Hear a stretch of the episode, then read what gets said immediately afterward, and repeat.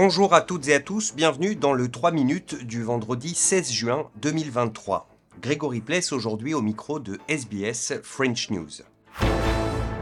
Et on commence avec ces accusations d'agression sexuelle portées contre le sénateur libéral David Van, après de premières accusations portées en début de semaine par la sénatrice aborigène Lydia Thorpe, d'autres ont également émergé ces derniers jours, notamment euh, de la part de l'ancienne sénatrice Amanda Stoker.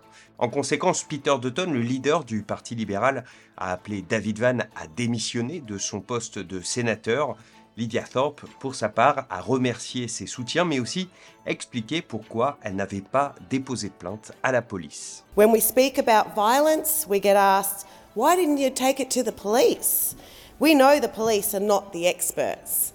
87% of sexual assault cases go unreported in Australia because we don't want to go to the police. The experts are our friends, our matriarchs, our sisters, who answer our calls in the middle of the night when we are feeling unsafe and look after us. May we continue to find strength in solidarity with each other. L'Ukraine un tout petit peu plus près de rejoindre l'OTAN. Le pays envahi par la Russie a en tout cas reçu hier la recommandation du Parlement européen sous la forme d'une résolution appelant l'Union européenne et l'OTAN à faciliter euh, l'entrée de l'Ukraine dans ces deux organisations. Le président Volodymyr Zelensky n'a pas manqué de remercier ce coup de pouce venu des parlementaires européens. The European Parliament has adopted a powerful resolution in support of our nation's European and Euro Atlantic aspirations.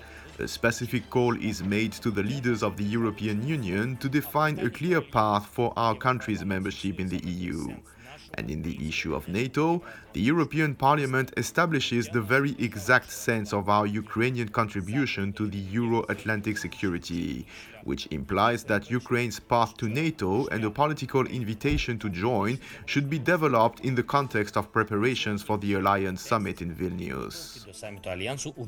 Enfin, en France, c'est la fin du mystère concernant la disparition de Karine Esquivillon. Le corps de cette mère de famille, portée disparue en mars dernier, a été retrouvé dans une forêt proche de son domicile. C'est en fait son mari qui est passé aux aveux.